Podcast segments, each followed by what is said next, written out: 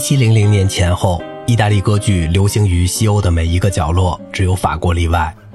巴黎人在十七世纪中很少看到意大利歌剧，他们不理解这一题材的作品。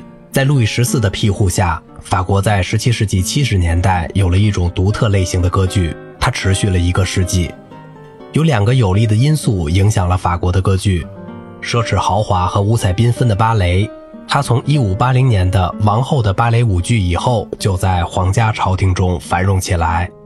另一个因素是古典的法国悲剧，其最优秀的代表就是比埃尔高乃伊和让拉辛的作品。法国的文学和戏剧文化要求赋予诗歌和戏剧在舞台上以优先地位。经过罗贝尔·康贝尔迟疑不决的实验之后，让巴普蒂斯特·吕利成功的把戏剧、音乐和芭蕾的要求调和起来。形成一种戏剧作品的新题材——音乐悲剧，后来又叫做抒情悲剧。宫廷芭蕾是一种相当丰富的音乐作品，其中有些是舞曲，在每一幕的开头，不跳舞的人独唱类似宫廷哀乐曲风格的宣叙调，也有辅调的合唱。在入场曲中出现了化妆的和假面的舞蹈，整个晚会以一段大芭蕾舞宣告结束。重要的贵族和国王本人亲自参加。吕丽甚至在为这些芭蕾写作音乐之前，就已经参加过他们的跳舞，听起来似乎不可思议。路易十四充分参与了他保护之下的艺术形式——芭蕾舞，最后他赢得了他那个时代最杰出的舞者的名声。一六五一年二月，他首次出现在皇家宫廷剧院的舞台上，演出五场卡桑德拉的芭蕾，音乐已经遗失了，时年才十三岁。次年，他又在酒神节的芭蕾中扮演了六个不同的角色。这部芭蕾的音乐至今尚存。他最著名的角色就是在黑夜的芭蕾中扮演冉冉上升的太阳。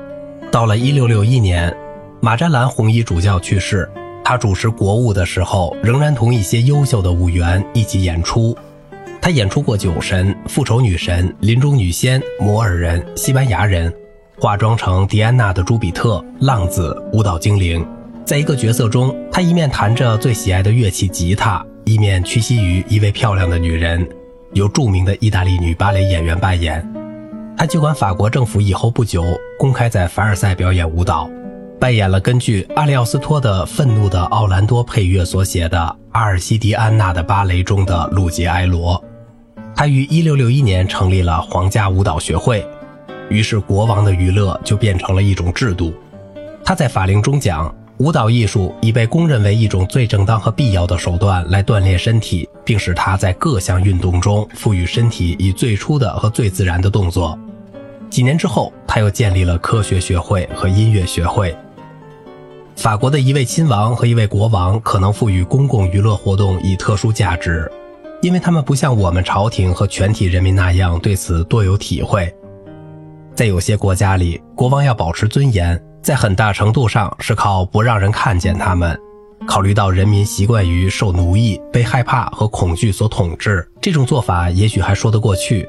法国的情况并非如此，因为古老的历史教导我们，如果有什么东西在我们君主中是独一无二的，那就是臣民可以自由、容易地接近亲王。正是因为在他和他们之间存在着公平，所以才能使他们有着美好而忠实的联系。尽管他们在出身、阶级和权力上几乎有无限的区别，这种令人快乐的联系使宫廷中的人们同我们有一种忠实的亲密关系，比人们所说的更能感动和吸引他们。在人民方面，他们从这些精彩演出中得到快乐，因为这些演出基本的目标一直是使他们愉悦。我们所有的臣民一般来说都会高兴地看到我们喜欢的也是他们所喜欢的。在这些方面，他们是最成功的。通过这些，我们就能掌握他们的思想和心灵。有时也许比奖励和恩惠更有力量。至于对外国人来说，当他们看到一个国家如此繁荣和管理良好，而花费却不多，他们就会得出有利的印象：这个国家高贵、有力、富足而伟大。译自路易十四回忆和反思，巴黎，一九九五年。好了，今天的节目就到这里了。我是小明哥，感谢您的耐心陪伴。